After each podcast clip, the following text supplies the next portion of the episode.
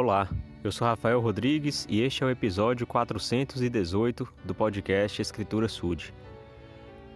Eu, quando propus, me propus a fazer este podcast e compartilhar um pouco do meu estudo, decidi colocar esse nome Escritura Sud. Não para tomar posse das Escrituras, considerando que elas são apenas dos santos dos últimos dias, mas para lembrar que nós temos grande amor pelas Escrituras. Quando eu falo as Escrituras, muitas pessoas que não conhecem bem a igreja, elas pensam que nós só acreditamos no livro de Mormon. Mas nós temos grande amor por todas as Escrituras sagradas. Sabemos que através da tradução correta, todas elas contêm a palavra de Deus dada a nós por meio de homens santos, profetas, homens que viveram se esforçando para ser dignos de receber a palavra do Senhor e compartilhar dessa palavra.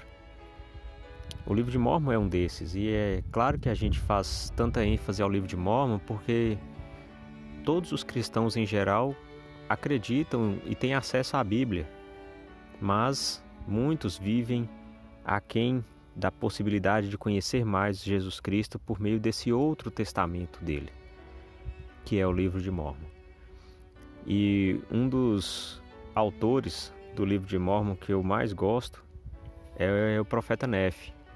Então Nefe, em suas últimas palavras, deixadas no livro Segundo Nefe, no capítulo 33, versículos 10 e 11, disse o seguinte: e agora, meus amados irmãos, e também judeus e todos vós, confins da terra, dai ouvidos a estas palavras e acreditai em Cristo.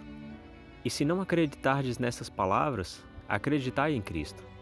E se acreditardes em Cristo, acreditareis nessas palavras, porque são as palavras de Cristo, e Ele deu-as a mim, e elas ensinam a todos os homens que devem fazer o bem e se elas não são as palavras de Cristo, julgai vós, porque no último dia Cristo vos mostrará, com poder e grande glória, que são suas palavras.